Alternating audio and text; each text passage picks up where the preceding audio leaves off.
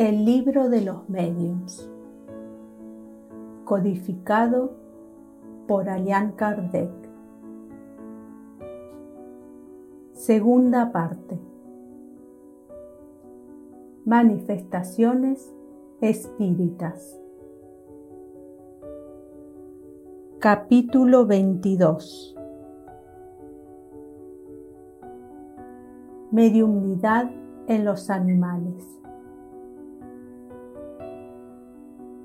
234 ¿Los animales pueden ser mediums? Muchas veces se ha planteado esta pregunta y algunos hechos parecieran responderla de manera afirmativa. Lo que ha dado crédito a esa opinión radica, sobre todo, en los notables signos de inteligencia de algunos pájaros adiestrados, que parecen adivinar el pensamiento del hombre y extraen de un mazo de cartas la que responde con exactitud a una pregunta planteada. Hemos observado esas experiencias con especial atención y lo que más nos sorprendió fue el arte que debió ser empleado para instruir a esos pájaros. No se puede negar a tales animales una cierta dosis de inteligencia relativa, aunque debemos convenir en que, en esta circunstancia, su perspicacia superaría en mucho a la del hombre, dado que no hay ninguna persona que pueda vanagloriarse de hacer lo que ellos hacen. Incluso sería necesario suponer que, para ciertas experiencias, esos pájaros poseen un don de doble vista superior al de los sonámbulos más clarividentes. En efecto, es sabido que la lucidez es esencialmente variable y que está sujeta a frecuentes intermitencias, mientras que en esos animales sería permanente y funcionaría en el momento preciso con una regularidad y una precisión que no se observan en ningún sonámbulo. En una palabra, nunca les faltaría. La mayoría de las experiencias que hemos presenciado son del mismo tipo de las que llevan a cabo los prestidigitadores y no nos dejaron ninguna duda acerca del empleo de algunos de sus procedimientos.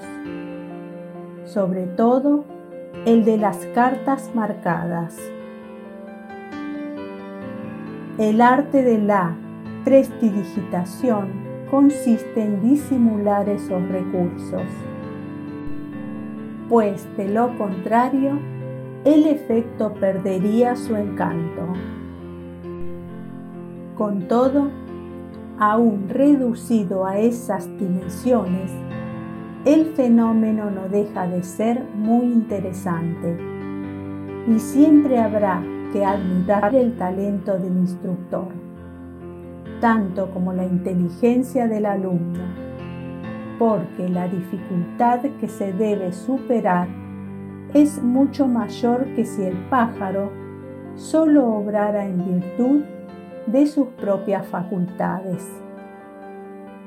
Ahora bien, llevarlo a que haga cosas que superan el límite de lo posible para la inteligencia humana es probar, por este simple hecho, el empleo de un procedimiento secreto. Por otra parte, es un hecho constante que los pájaros solo alcanzan ese grado de habilidad al cabo de cierto tiempo y con la ayuda de cuidados especiales y perseverantes, lo que no sería necesario si apenas interviniera su inteligencia. No es más extraordinario adiestrarlos para que extraigan cartas que habituarlos a que repitan canciones o palabras. Lo mismo sucedió cuando los prestidigitadores pretendieron imitar la doble vista se obligaba al sujeto a esforzarse al máximo para que la ilusión durase largo tiempo. Desde la primera vez que presenciamos una sesión de ese género, no vimos otra cosa más que una imitación muy imperfecta del sonambulismo, que revelaba la ignorancia acerca de las condiciones más elementales de esa facultad. 235. Sea como fuere, la cuestión principal permanece sin solución en lo atinente a las experiencias a las que nos acabamos de referir pues así como la imitación del sonambulismo no impide que esa facultad exista. La imitación de la mediunidad por medio de pájaros nada prueba contra la posibilidad de que esos animales u otros posean una facultad semejante. Se trata, pues, de saber si los animales son aptos, como los hombres, para servir de intermediarios de los espíritus a los efectos de sus comunicaciones inteligentes.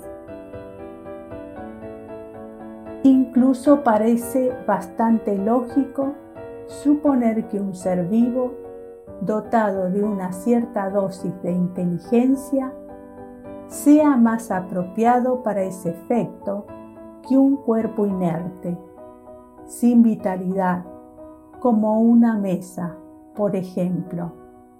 Sin embargo, eso no sucede. 236. La cuestión de la mediunidad en los animales ha quedado absolutamente resuelta en la disertación que sigue, ofrecida por un espíritu cuya profundidad y sagacidad ha sido posible apreciar mediante las citas que hemos hecho anteriormente. Para captar debidamente la importancia de su demostración, es esencial que se tome en cuenta la explicación que él ha dado acerca del rol de los medios en las comunicaciones.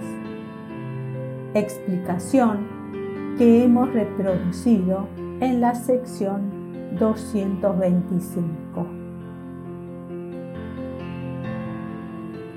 Esta comunicación fue recibida luego de una discusión en torno al tema que nos ocupa en la Sociedad Parisiense de Estudios Espíritas.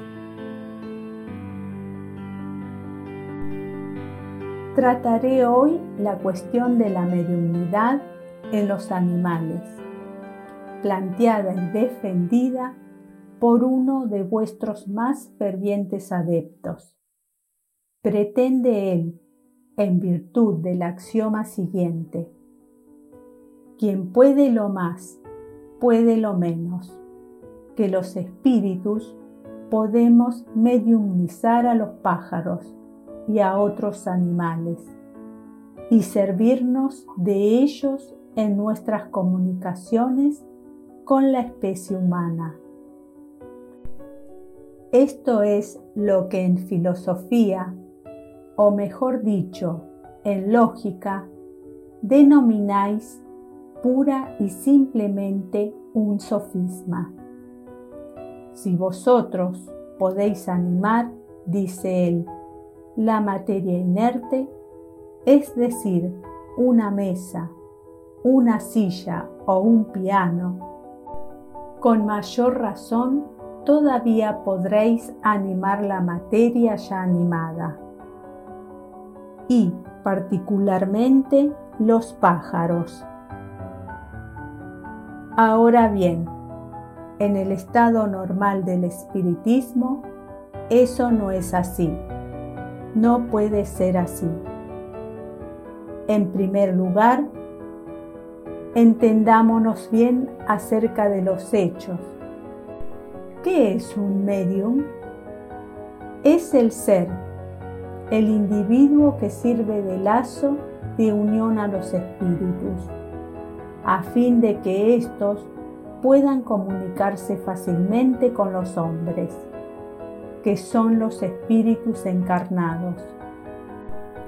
Por consiguiente, sin un medium no habrá comunicaciones tangibles, mentales, escriturales, físicas, ni de ninguna otra clase. Existe un principio, estoy seguro de ello, que todos los espíritas admiten, el de que los semejantes actúan con sus semejantes y como sus semejantes. Ahora bien, ¿cuáles son los semejantes de los espíritus, sino los espíritus, encarnados o no? ¿Habrá que repetiros esto sin cesar? Pues bien, voy a repetirlo una vez más. Vuestro periespíritu y el nuestro son extraídos del mismo medio. Son de idéntica naturaleza. En una palabra, son semejantes. Entre sus propiedades, el periespíritu tiene una capacidad de asimilación más o menos desarrollada, de imantación más o menos poderosa, que nos permite a los espíritus y a los encarnados, ponernos en relación unos con otros muy pronto y muy fácilmente. Es decir, lo que es propio de los medios, lo que es inherente a la esencia misma de su individualidad. Es una afinidad especial y, al mismo tiempo, una fuerza de expansión particular que neutralizan en ellos toda refractibilidad y establecen entre ellos y nosotros una especie de corriente, una especie de fusión que facilita nuestras comunicaciones. Además, esa refractibilidad propia de la materia es la que impide el desarrollo de la mediunidad en la mayor parte de aquellos que no son mediums. Los hombres son siempre propensos a exagerarlo todo. Algunos, y no me refiero aquí a los materialistas, niegan que los animales tengan alma, mientras que otros quieren atribuirles una, por así decirlo, semejante a la nuestra. ¿Por qué se pretende confundir de esa manera lo perfectible con lo imperfectible? No, no, convenceos de eso.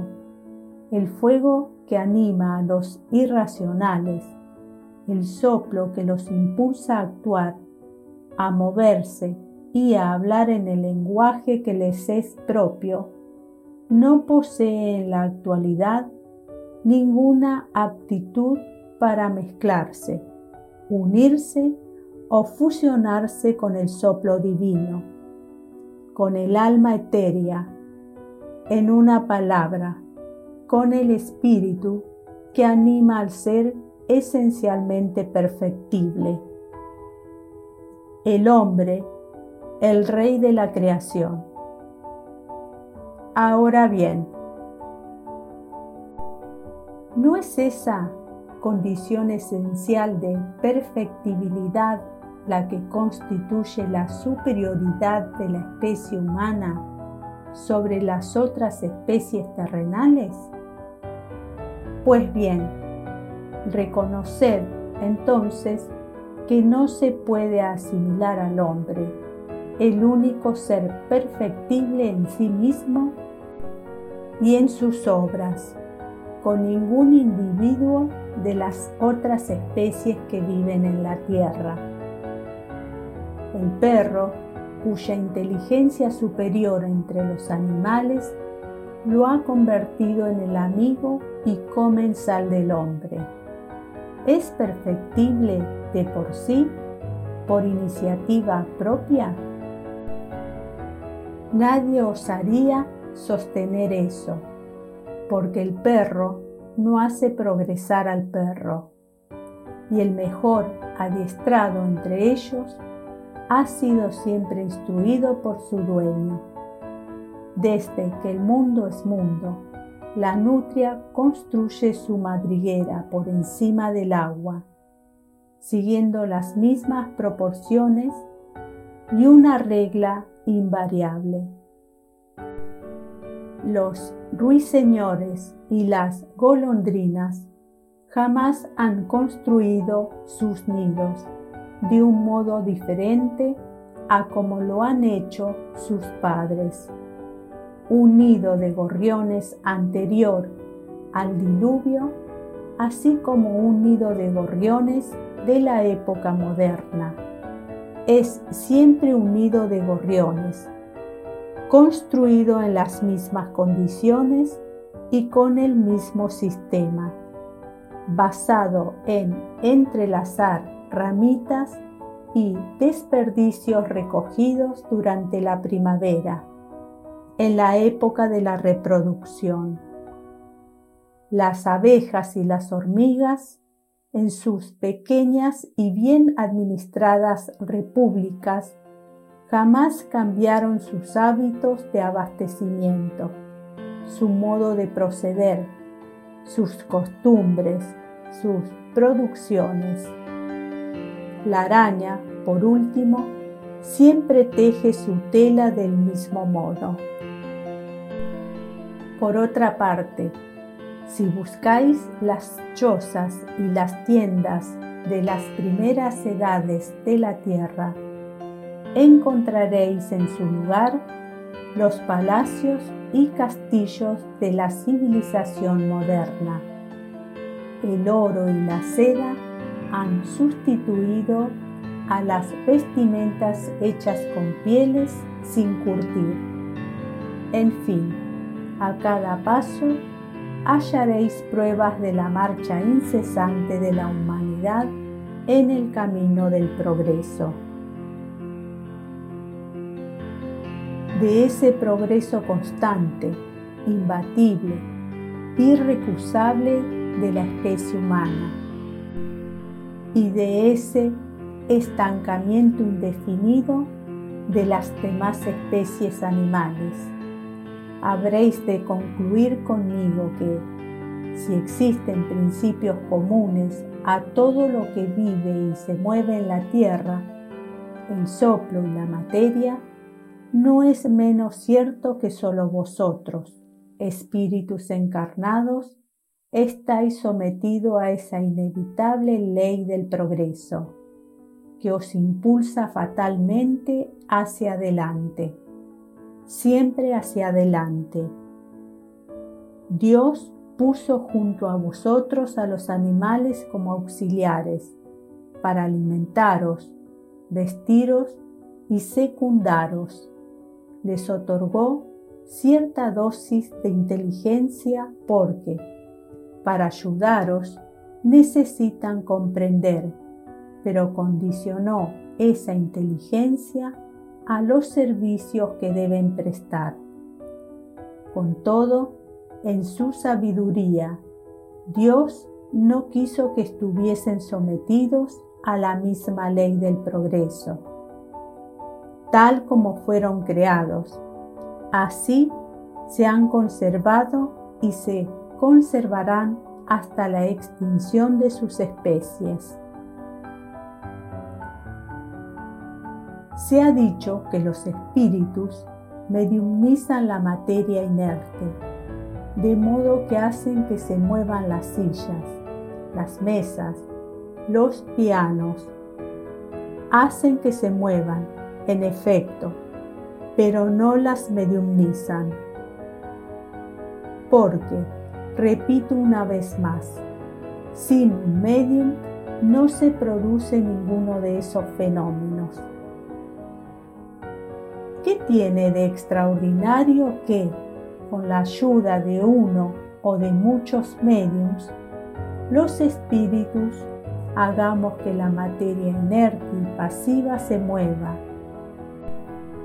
Si es precisamente en virtud de su pasividad y de su inercia que resulta apropiada para recibir los movimientos y los impulsos ¿Qué deseamos imprimirle?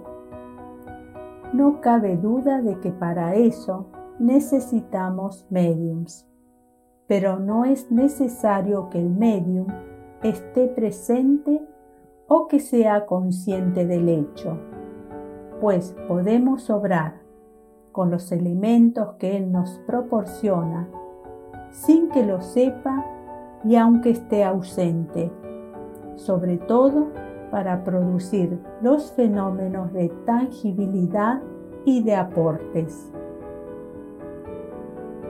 Nuestra envoltura fluídica, más imponderable y sutil que el más sutil e imponderable de vuestros gases, se une, se liga, se combina con la envoltura fluídica animalizada del medium cuyas propiedades de expansión y de penetrabilidad escapan a vuestros sentidos densos. Propiedades casi inexplicables para vosotros, a fin de permitirnos imprimir movimientos a los muebles e incluso romperlos dentro de habitaciones donde no haya personas. Por cierto, los espíritus pueden volverse visibles y tangibles para los animales. Muchas veces ese súbito terror que se apodera de ellos sin que percibáis la causa es provocado por la vista de uno o muchos espíritus que tienen malas intenciones para con los individuos presentes o los dueños de los animales. Muy a menudo os encontráis con caballos que se niegan a avanzar y a retroceder, o que se encabritan ante un obstáculo imaginario. Pues bien, tened por seguro que el obstáculo imaginario es muchas veces un espíritu o un grupo de espíritus que se complacen en impedir que los animales avancen. Recordad la burra de Balaam, que al ver ante ella a un ángel y temerosa de su espada flamígera, se obstinaba en no moverse. Sucede que, antes de manifestarse visualmente a Balaam, el ángel quiso hacerse visible solo para el animal. Con todo, vuelvo a repetirlo, los espíritus no mediumnizamos directamente ni a los animales ni a la materia inerte. Necesitamos siempre del concurso consciente o inconsciente de un medium humano, porque nos hace falta la unión de fluidos similares, lo que no encontramos ni en los animales ni en la materia bruta. El señor T dice que magnetizó a su perro. ¿Qué resultado obtuvo? Lo mató porque el desventurado animal murió tras haber caído en una especie de atonía, de languidez, consecuencia de la magnetización. En efecto, al impregnarlo de un fluido tomado de una esencia superior a la esencia especial de su naturaleza de perro, lo aniquiló, pues actuó sobre el animal a semejanza de un rayo, aunque más lentamente. Por lo tanto, dado que no es posible ninguna asimilación entre nuestro perispíritu y la envoltura fluídica de los animales propiamente dichos. Los aniquilaríamos en forma instantánea en caso de que los mediumnizáramos. Sobre esta base, reconozco perfectamente que en los animales existen aptitudes diversas, que en ellos se desarrollan ciertos sentimientos y ciertas pasiones, idénticos a las pasiones y a los sentimientos humanos, que son sensibles y agradecidos, o vengativos y agresivos, según se los trate bien o mal. Eso se debe a que Dios, que no hizo nada incompleto, ha dado a los animales que son compañeros o servidores del hombre cualidades de sociabilidad que faltan por completo en los animales salvajes que habitan en las regiones despobladas. No obstante, de ahí a que puedan servir de intermediarios para la transmisión del pensamiento de los espíritus, hay un abismo. Ese abismo radica en la diferencia que hay entre sus naturalezas.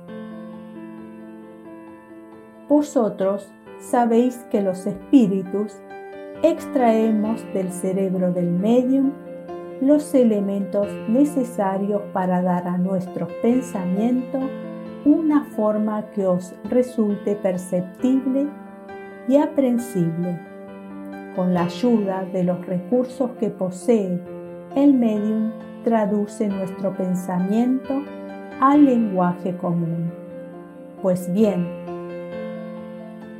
¿qué elementos encontraríamos en el cerebro de un animal? ¿Habría en él palabras, números, signos semejantes a los que existen en el hombre, incluso en el menos inteligente? Sin embargo, alegaréis, los animales comprenden el pensamiento del hombre y hasta llegan a adivinarlo. Así es, los animales adestrados comprenden ciertos pensamientos. Pero, ¿los habéis visto alguna vez reproducirlos? No. Por consiguiente, debéis concluir que los animales no nos pueden servir de intérpretes. Para resumir, los fenómenos mediúmnicos no pueden manifestarse sin el concurso consciente o inconsciente de los medios y solamente entre los encarnados que son espíritus como nosotros. Podemos encontrar a los que pueden servirnos de medios. En cuanto a adiestrar perros, pájaros u otros animales para que realicen tales o cuales ejercicios, es un asunto vuestro, no de nosotros. Erasto. Nota. En la revista espírita de septiembre de 1861 se encontrará la explicación detallada de un procedimiento empleado por los adiestradores de pájaros sabios, con el fin de hacer que estos extraigan de un mazo de cartas aquellas que se les solicitan.